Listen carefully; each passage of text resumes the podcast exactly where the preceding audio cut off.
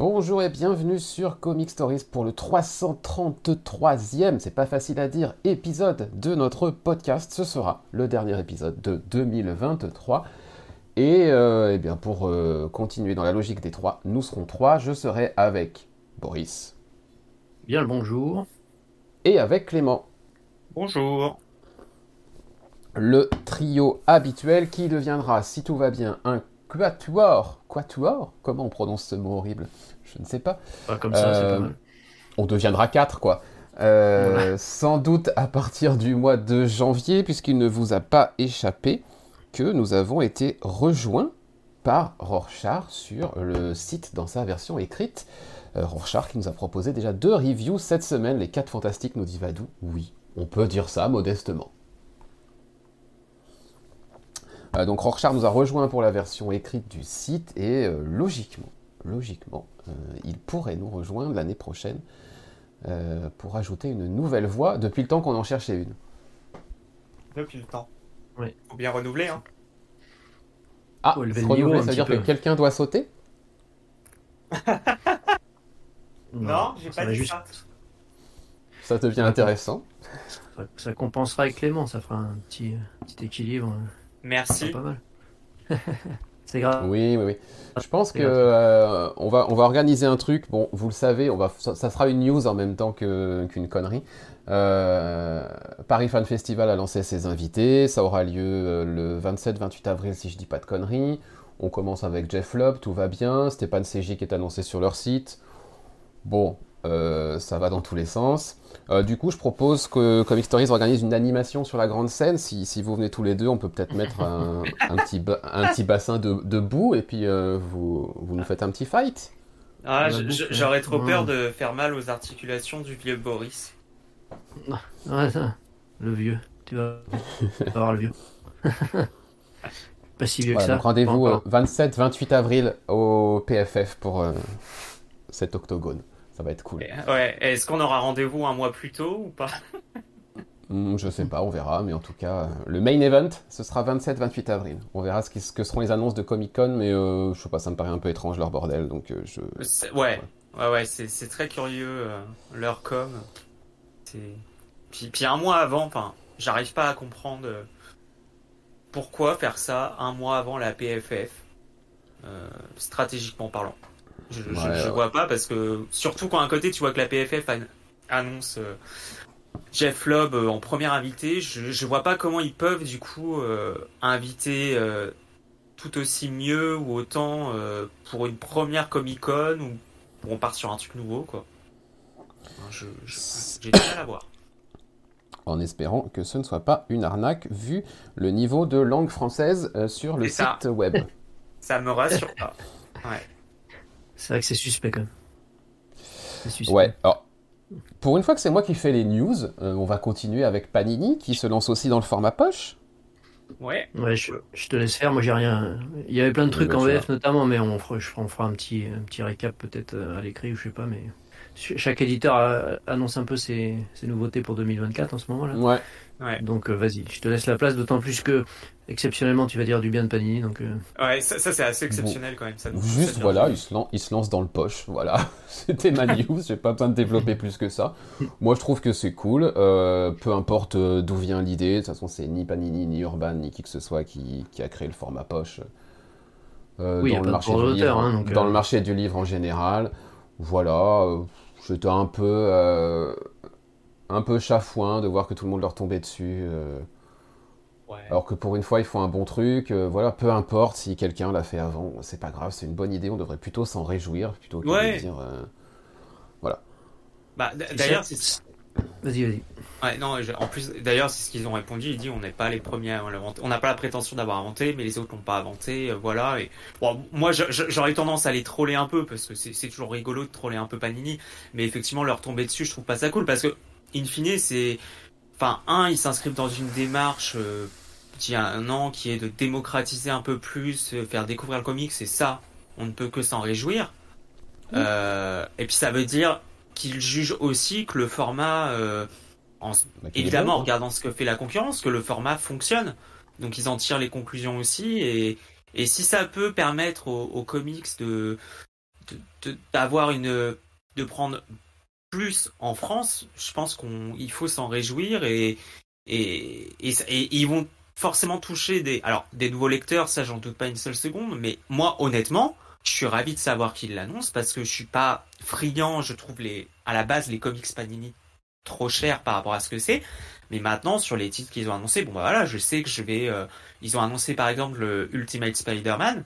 Bon bah sais d'emblée que je vais profiter de, du format poche, du format poche pour euh, pour aller lire ça. Donc c'est non, c'est c'est franchement c'est une très bonne chose. Ils vont, euh, ça va permettre de diversifier l'offre en poche. Et je pense qu'on ne peut qu'on ne peut que s'en réjouir.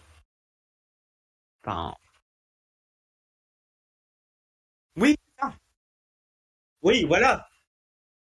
Par, exemple. Par, exemple. On pourra, on pourra, peut-être critiquer quand on en aura un, dans les mains et voir un peu la qualité, etc. S'il y a un travail, euh, ce genre de choses. Voilà. Ouais. Comparaison. Et, ce qui est intéressant, c'est que du pas mécaniquement, mais c'est ils tirent les mêmes conséquences du coup que, que Urban. C'est que du coup ils vont, ils, ça, ça va faire qu'ils vont stopper les collections à petit prix enfin celles qui sont ponctuelles, euh, euh, qu'on retrouvait à 6,99, des, des, choses comme ça. Euh, donc ça veut dire encore une fois, c'est bien la preuve que, y a juste titre qu'Urban avait tiré les conséquences, que, que ça ne fonctionnait pas. Donc pour le coup la, décision de Panini est aussi révélateur d'un d'un état du marché d'un état du marché et effectivement je pense qu'il faudra pour le coup ça fera le jeu des comparaisons et si Panini veut fonctionner ils ont intérêt à bah, en termes de rapport qualité-prix, à faire tout aussi bien que Urban, parce que pour le coup, on va forcément avoir la comparaison. Et euh, ils ont intérêt à s'aligner sur Urban, parce que si la, enfin, s'ils reprennent, je, caricature volontairement, je ne sais pas du tout si ça sera le cas, et j'espère pas d'ailleurs, mais s'ils reprennent la qualité habituelle du papier qu'on ne pouvait avoir sur les offres, euh, euh, sur les offres à petit prix, et je pense par exemple aussi aux offres qu'on avait sur celles où ils vendaient, mais alors c'était pas pas directement, mais de Carrefour, bon bah ça fera mal par rapport à ce que ce que propose Urban. Donc faut voir après. Euh, il faut voir comment ça va euh, comment ça va être. Sur... Oui, je pense aussi. Je j'y crois pas une seconde non plus. Je disais, je crois que ce sera plutôt bien fabriqué. Les gens ne m'entendaient pas, j'avais coupé mon micro. Euh, je pense que ce sera plutôt bien fabriqué, parce que qui dit format poche dit forcément moins de papier, donc bon, voilà. Après, ça peut, c'est par rapport au, aux collections euh, ponctuelles d'été, etc. L'avantage, c'est qu'on va peut-être avoir des, des, des, runs un peu longs et ce genre de choses. Les trucs euh, faits l'été, c'était souvent euh, soit des morceaux pris ceci ou cela, toujours les mêmes. Là, alors j'avoue, j'ai pas regardé le, le programme ce qu'ils avaient annoncé. J'ai juste vu le Ultimate Spider-Man parce que comme ça, ça va me permettre de compléter mes trous dans les Deluxe qui sont introuvables sans acheter l'omnibus très cher. Et si, si voilà, si on peut avoir des, des runs sur comme bah, comme fait euh, Urban hein, sur les, les, comics indés. La seule différence c'est que c'est que Panini n'a pas un catalogue indé euh, très fourni, donc ce sera que du Marvel a priori ou quasiment que du Marvel. Essentiellement, ouais. Mais bon, si ça peut permettre voilà d'avoir des, des, longues sagas euh, qui qui sont un peu chères dans d'autres formats ou qu'on n'arrive plus à trouver parfois dans certains formats, ça peut être pas mal. Je peux te dire les formats là, j'ai repris la liste, donc on aura Ultimate Spider-Man tome 1 et tome 2. Bon, rien de surprenant. On aura le Ultimate Top 1 de Mark Myler, Brian Hitch. Tu vas adorer Mathieu parce qu'il y a Brian Hitch. Hein. Ouais. Là aussi, c'était du, du bon. C'était du euh, bien à l'époque. C'est mm. ça. On a Avengers vs X-Men. Bon, bah là, ça c'est sans doute le, le, moins le moins pire truc. Le, le moins pire. Ouh, je, je parle bien français. Ouais, ça démarre bien là. Ouais, t'as vu ça? C'est pas. bon, on, a trouvé celui, on a trouvé celui qui part. Et, et ça, je trouve ça bien. parce qu'on parlait d'un dé. Je trouve ça bien, mais c'est pas une surprise tant que ça. Euh, bah, ils vont mettre The Boys. Oui, voilà, comme le dit son cadre de chat, il y aura The Boys. Après, on verra. c'est des vagues plus petites que, que chez Urban. Ils, font, ils proposent moins de titres. Euh, voilà, ils, resserrent un peu. Ils ont annoncé 4 vagues sur une année, je crois. Euh, 3. 3 3 vagues et 4 séries. D'accord. Et c'est sensiblement, en termes de tarifs, c'est sensiblement pareil parce que ça va de 5,99 à 9,99. C'est exactement la même chose. On verra. Euh, voilà. Euh, Guillaume qui nous dit dans le chat qu'il n'est pas fan des petits formats en général, il préfère les beaux objets, mais tant que c'est pas fait au détriment d'autres formats, il a peur bah, que petit format, petit prix, petite qualité. Ça peut être un risque, mais voilà, Urban nous a montré qu'il pouvait faire de, beaux trucs. Je pense que Panini va suivre au niveau de la qualité de la fab, donc voilà. J'imagine la personne qui lit au-dessus de l'épaule de son voisin dans le train quelques pages sulfureuses de The Boys. C'est pas mal. Eh bah écoute, cette personne, c'est pas. Bah, remarque, tu lis Transmétropolitaine, c'est un peu le même genre. Hein. Ouais. Trash. Pas assez. Moins graphiquement, je trouve. Oui, oui, oui, c'est vrai. Moi, c'est dans les propos. mais ouais, c'est vrai que The Boys, euh, ouais. Non, c'est vrai que graphiquement, The Boys est à un niveau beaucoup plus supérieur. C'est vrai que c'est. Allez, on va démarrer les reviews. On va démarrer les reviews parce qu'on a un énorme programme, 22 chroniques à faire, tenir dans cette émission. Euh, Boris, tu vas commencer avec ce que je vais mettre à l'image pour ceux qui nous regardent en live ou sur YouTube. Void Revolves, c'est le numéro 6. Allez, démarrons. Donc, euh, moi, je vais avoir beaucoup de suites de séries, donc euh, mes chroniques vont être relativement courtes, hein, puisqu'il n'y a pas de nouveauté. Et, et, mon ressenti va être à peu près le même que d'habitude, donc pas de grosse surprise euh, aujourd'hui. Donc Void euh, Rival 6, effectivement, toujours Robert Kirkman, Lorenzo De Felici et Matteus Lopez aux couleurs. Euh, c'est la suite des précédents épisodes où on retrouve les deux personnages principaux qui, qui tentent de s'enfuir après qu'ils aient été retenus prisonniers par le camp de la jeune fille, dont je ne me souviens plus du nom c'est pas grave. Euh, c'est toujours, franchement, c'est vraiment une série que j'apprécie énormément. Euh, je trouve que c'est toujours bien rythmé. Il se passe pas mal de choses euh, dans, dans, les épisodes et, celui-ci ne déroge pas à la règle. De l'action, de la de, l'évolution en termes de, personnages ou d'intrigue. C'est plutôt ouais, puis c'est plutôt bien écrit quoi. Je, je retrouve un peu le même plaisir que j'avais pour Oblivion Song. Alors c'était la même la même équipe, équipe créative, et euh, je trouve que c'est toujours, euh, voilà, c'est vraiment sympa. Ça me, ça me plaît bien. On, retrouve des références bien sûr à, à l'univers des, des, Transformers que je ne maîtrise pas du tout, mais je vois bien qu'il y, y, a quelques, quelques clins d'œil, des choses qui s'insèrent petit à petit. Donc ça c'est plutôt plutôt sympa et, franchement c'est vraiment une, une, série solide. Je trouve que depuis le début j'ai pas il n'y a pas un épisode où je me suis dit ouais bon c'est un peu moyen. Non franchement ça se ça se lit super bien et euh, je suis bien bien accroché à cette série. Donc un bon, une bonne lecture pour moi toujours, euh, The Void Revolves, euh, avec son numéro 6. Ouais. Je n'ai pas lu encore ce numéro 6, mais ça, va être, euh, ça va être rapidement fait, je pense. Ouais, non, puis c'est, enfin, ça se lit, ça se lit bien, ça se lit assez vite. C'est pas, oui. voilà, c'est pas, mais ça se lit pas trop vite. On n'a pas l'impression de pas en avoir assez. C'est, juste ce qu'il faut. C'est divertissant, c'est, fun, c'est, ça bouge et, c'est bien construit. Donc non, puis c'est bien dessiné aussi. Hein, le Lorenzo Di Felici il fait bien, bien le taf là-dessus. Donc non, franchement, une, bonne série, moi, j'accroche. Alors qu'apparemment, à la fin du numéro, il y a une preview de Cobra Commander. Tout à fait, oui. Ah, j'en ai pas parlé, ouais. Ouais, ouais. Il, y a une, il y a une preview de Cobra Commander de Joshua Williamson et Andrea, Milana, que je connais pas. Mais euh, bon, ça a l'air, euh, ça a l'air plutôt sympa. Je, j'avoue que je regarde pas trop ces, ces previews, mais le dessin a l'air plutôt agréable. On verra bien, je connais pas du tout. Euh. Je l'ai précommandé évidemment, puisque ça fait partie de, de l'univers. De l'univers. Voilà. De l'Energon Universe. Donc euh, bah, on va aller voir tout ça et puis on fera le tri après. Hein. Exactement. Euh, Isoka, lui, n'est pas allé sur les issues. Il pensait, il pensait pas avoir envie de replonger dans un univers partagé, mais à cause de nous, il va peut-être aller sur le TP. on plaide ah, coupable. Ah. ah ouais, Ouais, puis c'est partagé, mais pour l'instant, ça peut se lire indépendamment. Franchement, oui. Euh, Moi, le, y a, enfin, le pas besoin de... je le lis pas. Voilà. Mm. Pour le coup. mais je me sens pas perdu. Euh. Euh, le, fait que je lise pas Void Revolt, on va en parler. Euh, je me sens pas. Euh, J'ai pas l'impression d'en avoir des lacunes pour ma lecture de Transformers. Ah bah non, non. Non, franchement, pour l'instant. Il s'agit de, de, Transformers. Oui, vas-y. Il est Non, non, j'allais dire, pour l'instant, moi je lis Rivals, Transformers. Après, on va voir ce que vont donner les autres, euh, les autres titres. Mais pour l'instant, on peut lire euh, chacun indépendamment. On n'est pas perdu et on n'est pas pénalisé, quoi.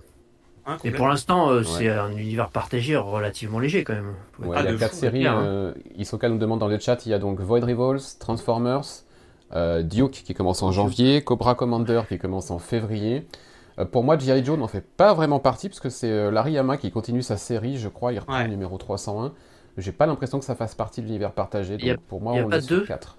Il n'y a pas deux séries Il me semble qu'il y en a une autre. Je crois qu'il y en a une qui. Ah bon Oui, il y a une, série qui continue la numérotation habituelle et il y a un truc de, de Williamson où je vais aller jeter un œil. Ok. À voir. Je vous laisse euh, débuter la chronique et je vous dis ça après. Euh, ouais, bah moi je vais pas en reparler du Transformers 2 parce que j'en ai parlé le mois dernier, donc je vais laisser, euh, je vais laisser Clément en dire deux mots. Ouais, ouais, ouais, ouais. Je vais pas spoiler euh, niveau histoire, etc. mais on parlait de l'univers partagé. Pour le coup, si j'ai bien lu et si je me souviens bien de ce que j'ai lu cette semaine, ça nous introduit, enfin ça amorce. ça amorce un élément pour la future série Duke, si je dis pas de bêtises. Oui, hein ça, bah oui, ça introduit le personnage, ouais, je crois même. Complètement, ouais, ça introduit. Euh, bah, mon ressenti sur le, numéro 2, donc j'avais beaucoup aimé le, premier numéro 1, je trouvais ça bien, j'aimais déjà il y avait une caractérisation qui se dégageait à partir des, personnages euh, et des euh, Transformers. et bah le, même numéro le numéro 2 c'est pareil, hein, c'est ultra plaisant à lire. J'adore je trouve que le style de Daniel Warren Johnson convient excellemment à la série. Enfin, vraiment, c'est pas, t'as pas l'impression que c'est surfait, que ça dénature euh, par rapport à l'univers. C'est vraiment, euh, c'est vraiment génial.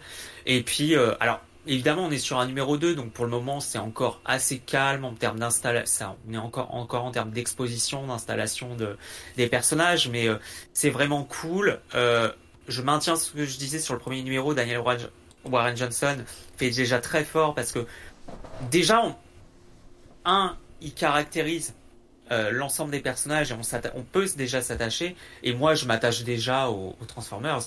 Euh, je trouve qu'il il arrive à faire quelque chose d'emblée avec ça qui, est vraiment super, euh, super intéressant. Et, voilà, ça, continue sur sa lancée. C'est, vraiment un kiff de lire ça. C'est franchement, c'est ça se lit, ça se lit simplement, mais c'est, hyper efficace quoi.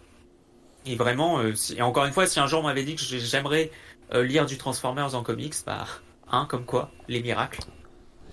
Bah, si Et toi, Boris tu, lirais un comics de catch, tu aurais dit la même chose. Complètement, complètement, mais c'est l'effet Daniel, Daniel Warren Johnson ou, ou, même un, comics euh, avec Murder Falcon euh, d'un mec qui joue de la guitare, quoi. Ouais, bah oui. Non, bah, franchement, euh, toujours aussi bon. là, on, pose un peu plus les choses. voilà, il, il, introduit un peu l'univers des Transformers dans ses premières, premières pages, là, pour pour permettre au lecteur un peu étranger à l'univers de, se familiariser, ce qui est plutôt plutôt bien. Et voilà, il y a toujours euh, toujours ce rapport euh, à l'échelle humaine par rapport à certaines scènes, avec voilà, notamment la, première scène qui est, assez particulière. Et puis voilà, il arrive à mêler ce côté toujours spectaculaire et ce côté humain, et ça fonctionne ça fonctionne super bien. Et effectivement, il fait le boulot pour introduire Duke dans la suite petite scène un peu spectaculaire aussi avec, euh, avec l'avion là.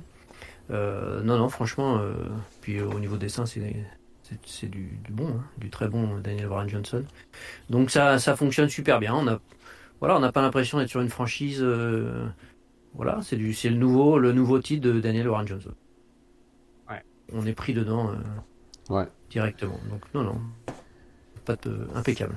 Franchement, c'est vrai qu'en termes d'attachement, ça, fonctionne. Comme disait Clément, moi, c'est Spike qui mon préféré. Euh, voilà. Le petit humain. Euh, et ceux qui, comme moi, ont lu le numéro 3 savent. Euh, le numéro 3, justement. Ah, c'est méchant. Merci, ah, merci. merci le teasing.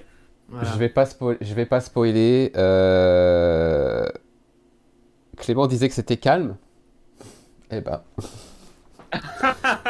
non, mais c'est pas bien ce que tu fais là. Moi, je trouvais, que c'était... je trouvais déjà que c'était pas calme le numéro 2, hein, que ça bougeait déjà pas mal, notamment avec la scène de, fin qui introduit Duke. Euh, là, euh, on passe à un autre niveau, quoi. Euh, c'est pas calme du tout. Et c'est même choquant. C'est même, même, choquant. je l'ai lu juste avant de commencer l'enregistrement et je vous avoue que j'ai j'ai eu un petit choc. J'ai poussé un petit cri à un moment. Je dis Oh putain D'accord. Voilà ce que, voilà ce que j'ai dit en lisant. Et euh, gros cliffhanger. Euh, très bon numéro. Euh, je, je tourne pas les pages parce que je sais plus où arrive le fameux événement et je voudrais pas trop montrer. je suis sûr que la première page, en tout cas, c'est on est tranquille et la deuxième, donc je vais quand même montrer un peu l'intérieur. Voilà. Ça bastonne dans tous les sens, en plein milieu de la ville. Euh, Vadou, je crois que tu as lu, toi, dans le, tu es dans le chat, tu as lu le numéro 3, Daniel Brian Johnson Effect, le calme avant la tempête, c'est exactement ça. et là, la tempête, on est dedans.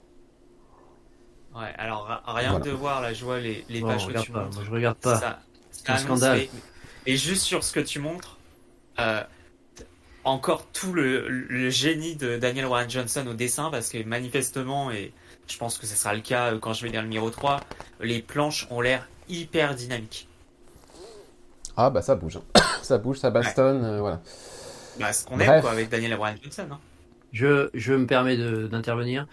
Donc je, je, confirme ce que je disais tout à l'heure, que tu as malheureusement raison.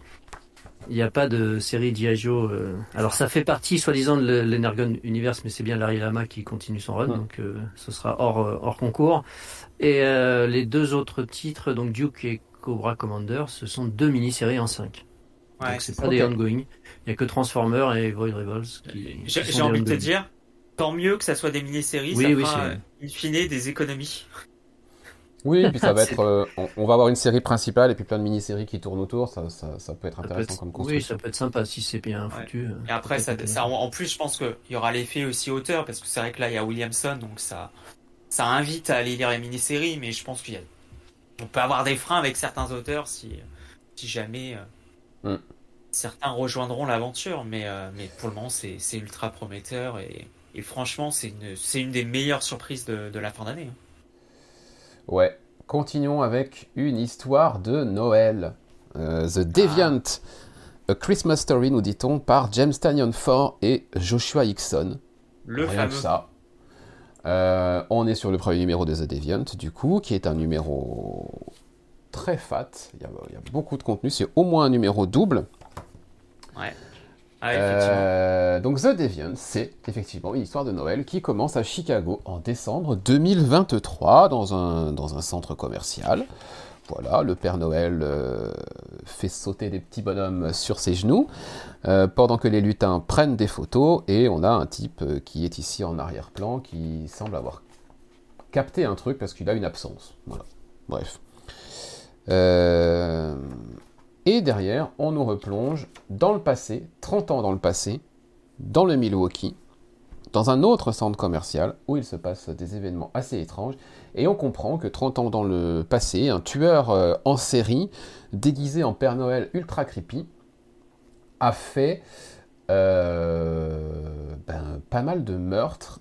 Alors il a découpé des personnes, il les a euh, il y a une scène où on découvre deux corps qui sont attachés les uns aux autres en forme de sapin de Noël avec des guirlandes partout autour d'eux, complètement décharnés. Enfin bref, c'est glauque à mort ce, que fait ce tueur. Et euh, on, comprend que 30 euh, ans après, ce qui se passe à Chicago, il va y avoir des liens avec tout ça. Voilà. le personnage principal qu'on voit là, au tout début, qui a eu une absence, était dans le Milwaukee en 1973, il était gamin. J'en dirai pas plus. On est sur un récit horrifique, euh, dans l'ambiance Noël. On n'a pas l'habitude de voir euh, Noël euh, de cette façon-là. ça parle effectivement de déviance. Là, clairement, voilà, il n'y a pas de. Quand on voit ce qu'est capable de faire ce tueur, on est dedans. C'est ultra prenant, c'est très très bien écrit. Encore une fois, James Anion Ford, voilà, il sait nous faire des personnages assez forts, assez impactants. Ça me rassure pas pour son état psychique, ce monsieur, parce que après World Tree, euh, quand on lit The Deviant, on se dit, mais. Euh, bon, j'ai pas envie de me retrouver seul dans une pièce avec lui, quoi. Je l'ai déjà dit à propos de World Tree, mais euh, là encore une fois. Hein. Isoka l'a lu, il a trouvé ça très bien. il a apprécié l'ambiance, en particulier la discussion façon silence des agneaux. Ouais, je vois ce que tu veux dire, et oui, on est, on est en plein là-dedans. on est en plein là-dedans. Euh, encore un Tanyan Ford en grande forme cette année. Bah, je suis d'accord. Et puis Joshua Hickson n'est pas en reste non plus euh, sur, euh, sur la partie graphique. Franchement, c'est très chouette. J'aime beaucoup l'utilisation des couleurs. C'est très très propre, vraiment. The Deviant, bah écoutez, je vais continuer hein, évidemment cette série. Personne n'est sur le dossier? Non. Moi, je l'avais raté, je l'ai recommandé. Il devrait arriver dans pas longtemps. je suis assez impatient. J'espère que ça va venir. Et c'est vrai que Joshua Hickson, moi j'aime beaucoup. C'est un, dessinateur qu'on avait vu en VF sur The Plot et Shanghai Red chez iComics.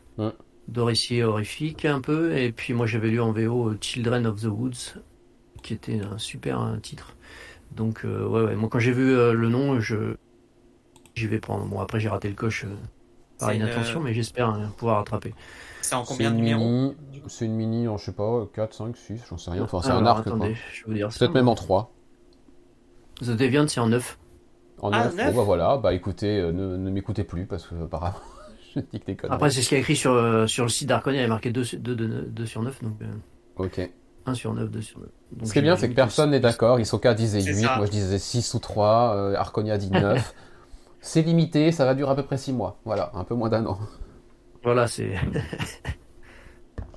On va la faire comme ça. Mais en tout cas, le numéro 1 est, est, vraiment très bien. Voilà. Euh, on va continuer avec Boris cette fois-ci, qui va nous parler de Dracula. Alors que moi j'ai reçu euh, mes Dracula. Voici donc de quoi va nous parler Boris. Numéro 2 pour, euh, pour ta part. Hein. Oui. Alors c'est toujours bah, c'est James Tanyon Ford. Au dessin Martin Simons. Donc j'avoue que c'est, euh, c'est moi quand j'y avais été, j'en avais parlé du premier, c'était Martin Simons qui dessine Dracula, hein, qui m'intéressait essentiellement. D'autant que c'est une adaptation, hein, c'est pas un scénario original, c'est une adaptation du film euh, qui avait été fait euh, il y a quelques quelques années. et ça se ressent un petit peu parce qu'en termes de en termes d'histoire et de rythme, il se passe pas énormément de choses dans ces épisodes. Le premier introduisait les choses et puis il y avait des planches quand même assez assez impressionnantes. Donc ça, ça, faisait le taf. Euh, euh J'en avais parlé, hein, moi c'était surtout pour l'ambiance et ce genre de choses que, que j'y allais. Là c'est pareil, en termes d'ambiance, de dessin, il euh, n'y a pas de problème. Euh, le dessinateur est, au top. Et donc ça fonctionne. je suis satisfait par rapport à ce que j'en attends. Après, si on veut un, un résidence qui, qui met plein d'éléments en place, etc., on c'est un petit peu léger quand même, je trouve. Donc euh, on sent que c'est une adaptation, quoi, qu'il n'a pas, qu'il pas forcément euh, les mains totalement libres et qui,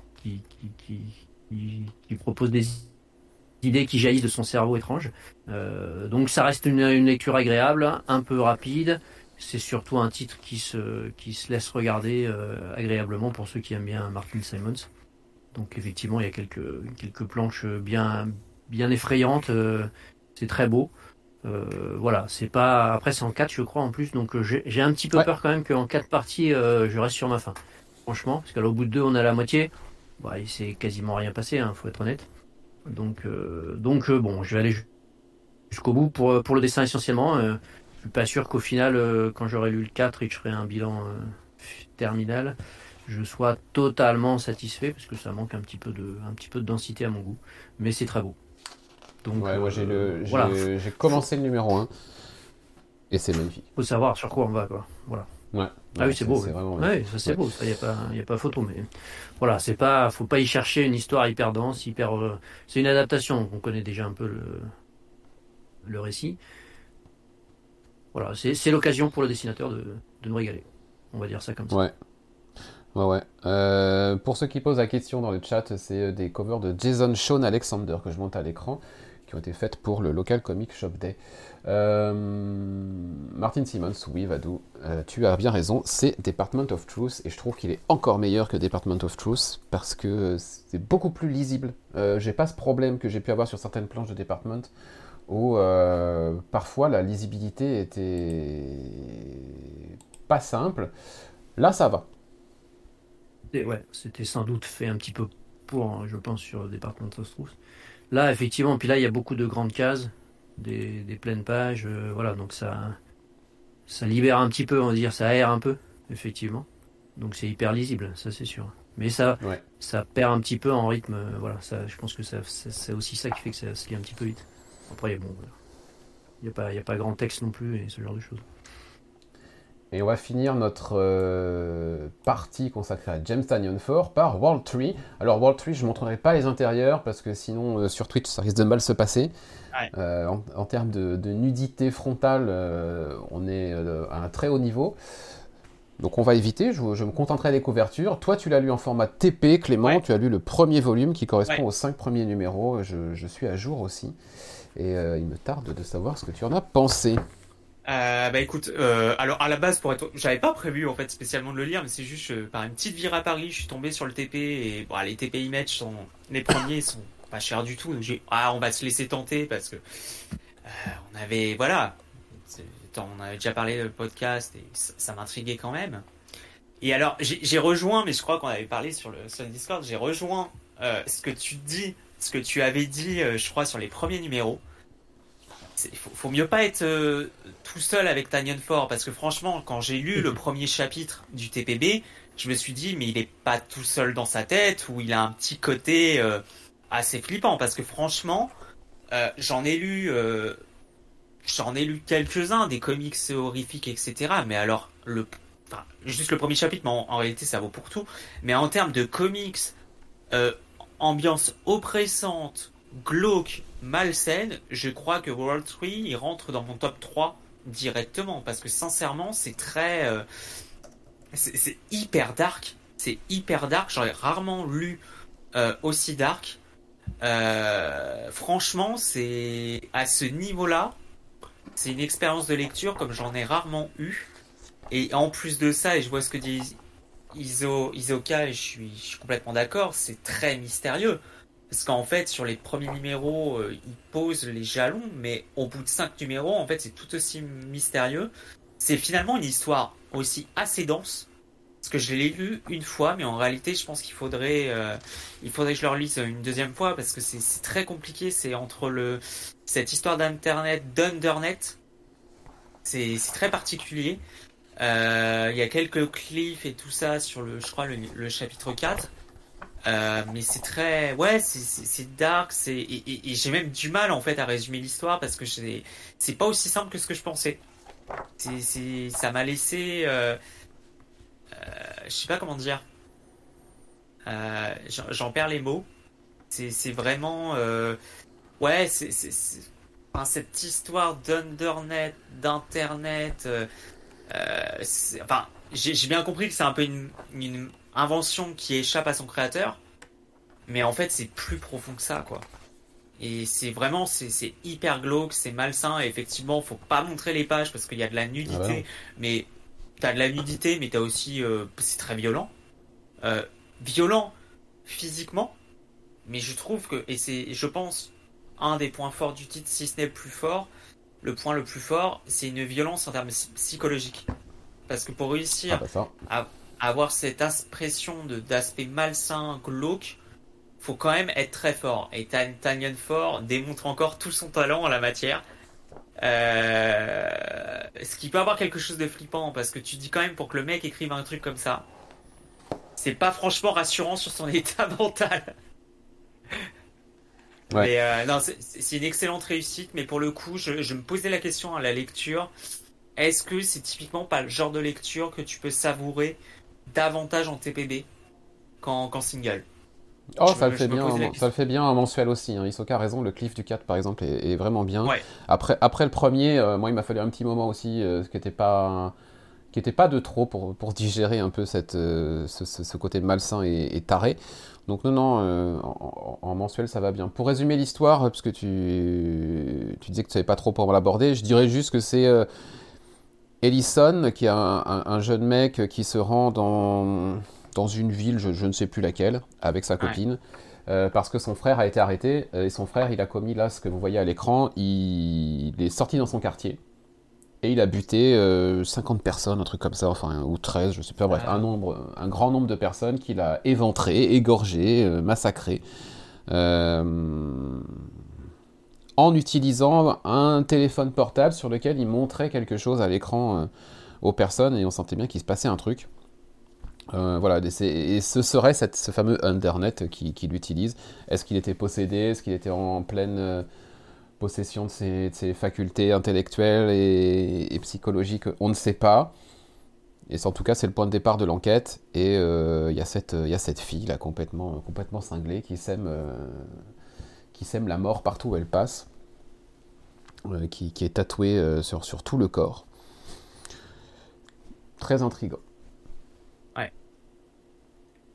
Ah, tu vois, c'est un premier arc ou c'est un. C'est un premier arc. Ça se finit ou. Non, ça se non, non le numéro 5 euh, ne, ne, termine pas la, la, série, on est bien sûr un à suivre. loin de là, ouais, puisqu'on a même un petit. Une petite ouverture sur la fin du dernier numéro. Voilà. juste pour ceux qui lisent en single, je sais pas si c'est, pardon, je ne sais pas si ces pages sont aussi proposées sur le sur le TP. Je vais essayer juste de la trouver. À la fin des singles, ah bah à la fin du premier, il n'y a pas. C'est rigolo. Ah, j'y étais allé de moi-même. Ok. Euh, il est fait référence. Il est fait référence dans le premier épisode à un site qui s'appelle wordtree.net. Euh, allez-y. Le mot de passe est caché quelque part dans le comics pour euh, accéder au contenu de ce site. dans le numéro 1, il y a le mot de passe qui est planqué. Il est donné plus clairement dans le numéro 5 à la fin. Mais allez voir, allez voir. Moi j'y suis allé chaque mois du coup, après chaque numéro. C'est assez intéressant. Mais, mais, mais tu vois, pour dire à quel point l'histoire était dense, j'avais pas, par rapport au, fait, euh, au pitch euh, que tu as donné sur l'histoire, j'avais même pas compris, en fait, je suis même pas sûr en fait d'avoir compris le, bah, en fait, le point de départ de l'histoire, tu vois. J'avais pas forcément capté. Et, c'est pour ça que je pense que ce, c'est, en fait, c'est très dense. J'ai quasiment lu tout d'une traite, je crois. Euh, et c'est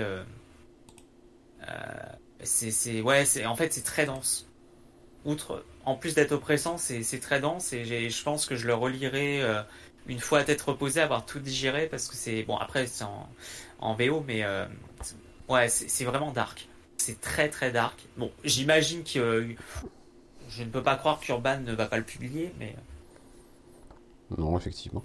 Pour les crédits c'est James Ford au scénario et Fernando Blanco au dessin. Euh, Et d'ailleurs, les planches sont somptueuses. Hmm. Ouais, Blanco est très très bon. Après un passage euh, James Sion Ford, on va faire un passage euh, Jeff Lemire, et je crois qu'il va falloir que je fasse des réglages à l'écran, puisque évidemment les visuels sont un poil grands. Donc vas-y, je sais pas, c'est Boris, je crois, que j'ai mis sur Phantom Road. Oui, allez. Le numéro 6, je vais, m'occuper. Donc c'est la reprise après le, fin du premier arc il y a quelques mois, donc euh, redémarrage d'un nouvel arc. Euh, bon, il a rien de, on, redémarre vraiment là où on était euh, dans l'arc précédent, donc c'était juste une petite pause pour pour refaire recharger les batteries. Sinon, en termes d'histoire, on retombe toujours dans cet univers un peu coupé en deux, deux univers parallèles avec ces créatures étranges et ces phénomènes surnaturels d'un côté avec un routier une jeune femme qui l'accompagne et qui essaie de comprendre ce que c'est que ces créatures. Et de l'autre côté, une, agente, euh, une agent du FBI qui enquête et qui s'aperçoit que euh, les choses étranges s'accumulent et qu'elle est peut-être pas, elle connaît peut-être pas la vérité sur elle-même, sa famille et, ce qui l'entoure. Donc ça se, ça se poursuit comme ça en, deux pans un peu qui alternent. Euh, pour qui a apprécié le, premier arc, on retombe dans les mêmes, les mêmes ambiances euh, c'est exactement pareil. Moi, j'aime euh, j'aime beaucoup. C'est une série qui, avance euh, relativement lentement, il faut le dire. c'est un peu le, Jeff Lemire des, dernières périodes qui, crée des séries qui, sont pas hyper denses. Mais là, l'ambiance fonctionne bien avec Gabriel Huelta au, dessin et Jordi Belair à la couleur. Ça, marche super bien. J'avoue que je suis un peu plus fan, on va dire, de la partie enquête avec avec l'agent du, FBI ou que c'est un peu plus ça, m'accroche plus, on va dire. La partie euh, avec les créatures, euh, la partie fantastique euh, n'avance pas beaucoup. C'est toujours un petit peu la même chose, mais on sent tout de suite, et notamment avec le cliffhanger, qu'il va y avoir, qu'il va y avoir connexion dans pas, dans pas longtemps. Donc bonne reprise. Moi, j'aime beaucoup toujours cette série. J'accroche bien. c'est bien écrit. Il y a suffisamment pour me pour me tenir accroché au fil des épisodes. Donc donc euh, je suis euh, toujours aussi convaincu. Et toi Clément euh, Même avis, même avis. J'aime beaucoup l'ambiance qui se dégage de, Phantom Road. vraiment, il y a un truc qui, il y a, un truc en fait qui me fait continuer parce que y a, je trouve que l'émir a réussi à vraiment instaurer une ambiance très mystérieuse où tu as envie de savoir où le gars veut aller. Euh, et ça, ça me plaît beaucoup. C'est un truc que je n'avais pas trouvé de chez Lemire depuis un petit moment. Et ce que j'aime chez l'écriture de Lemire d'ailleurs, et effectivement là où je te rejoins Boris, c'est qu'on peut aussi peut-être faire le reproche, mais euh, pour moi c'est pas, ça me gêne pas forcément parce que justement ça contribue à cette ambiance-là. On peut faire le reproche peut-être que l'histoire n'avance pas assez rapidement. mais encore une fois, je trouve que justement, le fait que l'histoire prenne son temps, on va dire ça comme ça, contribue en fait à, instaurer un rythme qui est tout à fait mystérieux. Et effectivement, j'aime bien le côté enquête. alors, j'avoue que avec le petit hiatus là de quelques mois, ça, il a fallu que je me remémore un peu ce qui s'était passé. Mais, mais le côté enquête est cool. C'est, on, a, on retrouve toujours dans l'écriture de l'émir cet aspect où il va jouer sur. Euh, alors, c'est pas vraiment des timelines, mais sur deux pendants euh, parallèles en fait euh, qui font évoluer l'histoire et ça fonctionne plutôt bien. j'aurais tendance aussi à dire que le côté enquête fonctionne bien, peut-être un peu mieux, mais c'est, vraiment c'est une réussite. Euh, le trio euh, Gabriel euh, Lémir, Walta, Belair euh, fonctionne à merveille. Donc vraiment non, c'est franchement c'est vraiment bien, j'aime beaucoup. Je suis très curieux de voir où, où Lémir va, nous amener parce que pour le moment je suis pas trop capable. Je suis même incapable de, le dire, donc c'est c'est une réussite. Après peut-être que en, je me dis là pour le coup je me dis peut-être qu'en TPB ça a plus de sens, ça fonctionnerait mieux. Parce que c'est vrai que du coup avec le single on peut avoir l'impression et on a l'impression que ça avance pas forcément euh, rapidement quoi. Mais ça reste pour moi une réussite. Je me souviens que je, je crois que j'avais lu deux, deux épisodes à la suite euh, à un moment. Je crois que j'avais rattrapé 3 et 4 ou un truc comme ça. Et euh, le fait d'en lire deux à la suite, il y avait une, satisfaction supplémentaire quand même. On avait une densité supérieure, donc c'était plus plaisant. Effectivement, je pense qu'en TP, ce sera plus agréable, on va dire, à lire, même si ça l'est déjà Ah, on t'a perdu, Boris. Oui, voilà. Ouais. C'est bon. Non, pas du tout. Là, on a eu une coupure. J'ai arrêté de parler, surtout. Ah, d'accord. Pour moi, t'es au milieu de ta phrase, donc j'ai écouté poliment ah et tout. Bref, c'est pas grave. On va continuer euh, et on va peut-être même accélérer un peu parce que si, on, continue à prendre notre temps comme ça, on est avec, avec les gens jusqu'à 13h. Hein. Euh, continuons avec Jeff Lemire toujours. Fish Flies numéro 3, avec cette euh, cover assez chouette. Euh, Fish Flies que j'ai décidé d'arrêter jusqu'à ce que tout soit sorti pour le lire d'un coup parce que je suis pas hyper convaincu jusque-là. Peut-être que vous allez me dire que je me, que je me trompe. Clément, qu'est-ce que tu as pensé toi de ce numéro 3 J'ai bien aimé. Maintenant, euh, alors je vais continuer parce que malgré tout, même si je peux faire des critiques, j'aime euh, bien et je retrouve cette euh, ce degré intimiste de l'émir que j'aime beaucoup et je trouve que chez Fish Flies on a ça.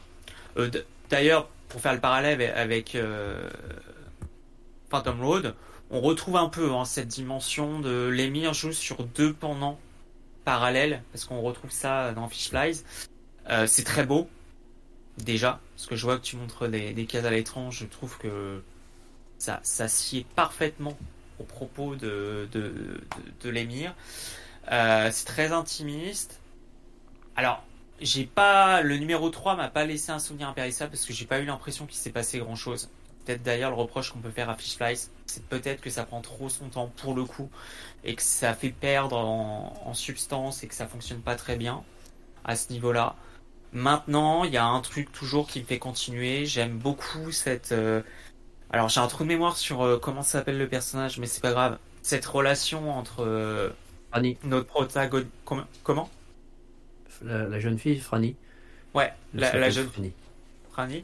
Entre Franny et alors la bestiole que j'ai un trou de mémoire aussi, punaise. Ça par contre, je sais plus. Je sais même plus si on le nomme d'ailleurs. Je suis pas sûr. Non, je crois pas qu'il y ait de. La bestiole. Hein. La bestiole. non, il y a cette. En fait, la relation entre cette bestiole et euh, et Freddy euh, qui fonctionne super bien, qui est super intéressante et et voilà, moi ça me donne envie de continuer. Maintenant, je, peux comprendre qu'on n'ait pas envie de de continuer avant de pouvoir lire toute une traite. Euh, c'est voilà, enfin, ça a ses qualités, ça a les qualités de l'écriture de l'émir, mais ça a aussi ses défauts. Euh, mais je vais continuer parce que malgré tout, j'aime bien. Il y a un côté intimiste que j'aime beaucoup. Euh, voilà, mais après, je comprends parfaitement que certains ne soient pas forcément euh, euh, très friands, quoi. Et c'est vrai que sur ce numéro 3, il se passe pas grand chose, peut-être la fin. Mais voilà, c'est. j'ai pas d'autres choses spécialement à ajouter, quoi. Boris, tu l'as lu? Je l'ai lu, euh, bah, j'ai lu le tome VF. Moi. Ah bah oui, c'est vrai. Euh, oui, oui. Donc euh, j'avais lu le 1 en VO, puis après avec les retards et tout ça, puis j'ai vu que la, VF sortait, donc j'ai puis lancé dans la VF. C'est vrai que comme j'ai lu les trois à la suite dans le dans le tome 1, ça change effectivement ma perception, j'imagine. moi j'aime beaucoup. Euh, je, je, je, suis bien accroché justement, comme tu le disais, par cette relation entre les personnages. Je trouve que ça vraiment, il sait vraiment bien écrire ce genre de choses. Totalement. Ce que, ce que j'aime bien aussi, c'est qu'il développe un peu les personnages secondaires. Ouais. Qui, on voit sa, famille, enfin voilà, sa vie de famille, ses, soucis perso et tout ça. Je trouve qu'il y, a quelque chose de, de sympa là-dedans. Euh, c'est vrai qu'en termes d'histoire globale, ça avance peu il faut être honnête, hein, il ne s'est pas passé énormément de choses, mais on en a parlé un petit peu là, c'est un peu les, défauts de, de ces dernières euh, œuvres. Euh, mais moi j'aime beaucoup, le seul truc que, qui peut, que je pourrais lui reprocher, c'est qu'il n'y a pas de surprise. Voilà. il n'y a pas de nouveauté par rapport à ce qu'il a fait avant. Autant je trouvais que dans, mes, dans Messbook, il y avait un jeu sur euh, le fil, etc. Enfin, au moins graphiquement, il y avait des choses un petit peu nouvelles. Là, il n'y a, a, aucune nouveauté. C'est du, c'est du Lemire classique quand il fait tout euh, dessin et, scénario. Moi, j'aime ça. Euh, donc, je, donc, je suis bien accroché. Et comme j'ai lu les trois à la suite, j'ai sans doute une perception un petit peu différente. Mais donc, bah, moi, je prendrai le tome 2 de toute façon chez Futuropolis. Mais euh, voilà, c'est du, pour moi, c'est du bon Lemire. C'est du Lemire comme j'aime. Pour en faire un incontournable, il, ça manque de surprise, quoi. Il n'y a rien, de, ah a pas de nouveauté. Mais c'est bien écrit. Ah ouais, euh, je suis complètement d'accord. Il n'y a pas de surprise.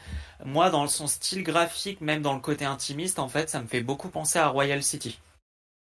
Euh, oui, c'est le même esprit. Ouais. c'est vraiment le même esprit. effectivement, euh, je rejoins complètement ce que tu as dit. Mais comment? En, moins bien quand même. Oui, non, mais oui, oui, parce que Royal City, il y avait, moi, je, je suis un, pour moi, c'est un des chefs-d'œuvre de l'émir. J'avais adoré.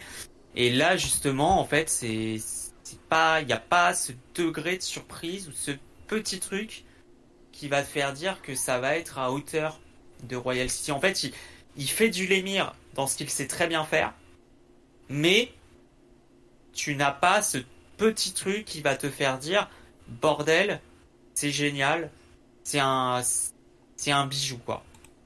Il n'y a pas l'intensité dramatique de Royal City. T'as pas l'intensité des, t'as pas l'intensité dramatique. T'as cette relation entre le, le, protagoniste principal, enfin, les protagonistes principaux qui fonctionnent très bien, ou parce que effectivement, je, trouve que c'est là où l'émir excelle le mieux, mais il, est très fort généralement, euh, enfin principalement pour, euh, pour nouer ce type de relation entre plusieurs personnages, mais il manque ce truc.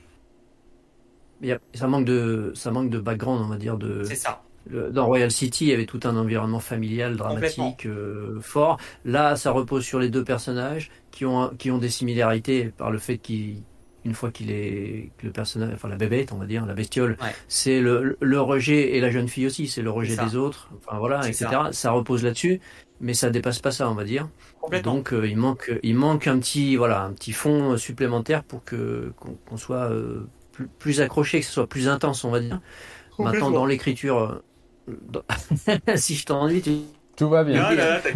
il n'y a pas de problème. Ah, c'est un scandale, c'est un scandale. Oh là là. Bon, et donc je disais que voilà, c'est bien écrit. Euh, moi, j'aime beaucoup la partie graphique toujours. Après, sur la partie graphique, c'est du classique. C'est-à-dire que par, par rapport à Mesbook, euh, en anglais c'était Mesbook, en français je ne sais plus, le labyrinthe inachevé, voilà.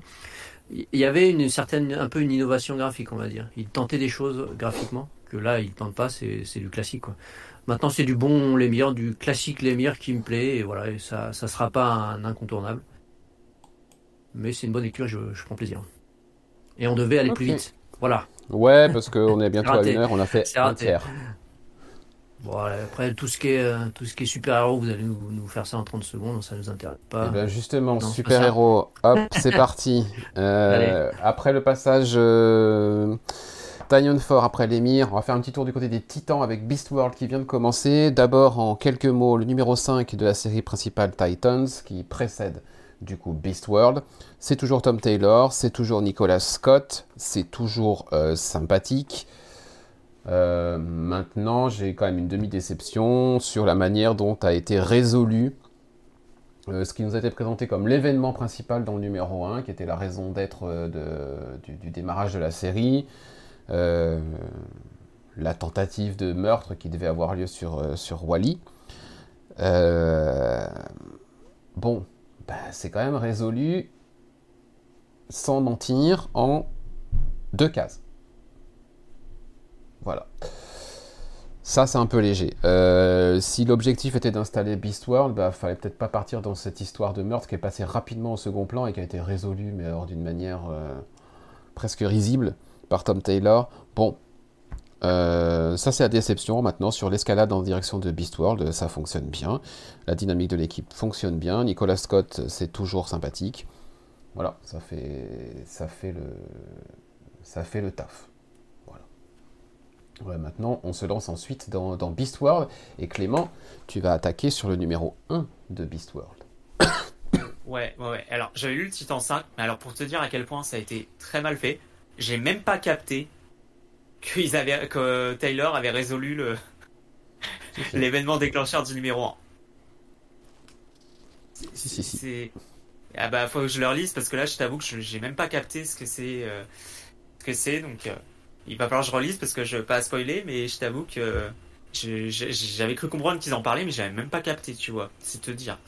Euh, et puis je rejoins ce que tu dis. Moi, j'ai un, un, un, un, petit un petit kiff sur la relation Gar Raven que je trouve vraiment cool. Mm. Très bien fait. oui, donc pour revenir sur Beast World, donc ça fait les suites. Hein, enfin, ça a été lancé par Titan, le, numéro 5 de, de Titans. Euh, ça, le numéro 1 fait son taf. Franchement, euh, ça fait son taf. Il y a un aspect très, je veux dire, blockbuster. On va dire ça comme ça. Euh, ça fait son taf. Les planches sont vraiment cool. L'histoire aussi. alors, on savait évidemment le, speech et c'est un numéro. Pour moi, c'est plus un numéro introductif qu'autre chose, qui pose les bases de l'event. Euh, on savait ce qui allait en venir, qu'est-ce qui va se passer, et franchement, j'ai trouvé ça super efficace. C'est pas euh, en termes de subtilité, c'est pas immense et tout, mais honnêtement, parce que le problème de DC, euh, il y a eu des events assez récemment qui étaient grosso modo pas pas super bien, qui étaient des gros pétards mouillés, enfin vraiment qui étaient pas terribles.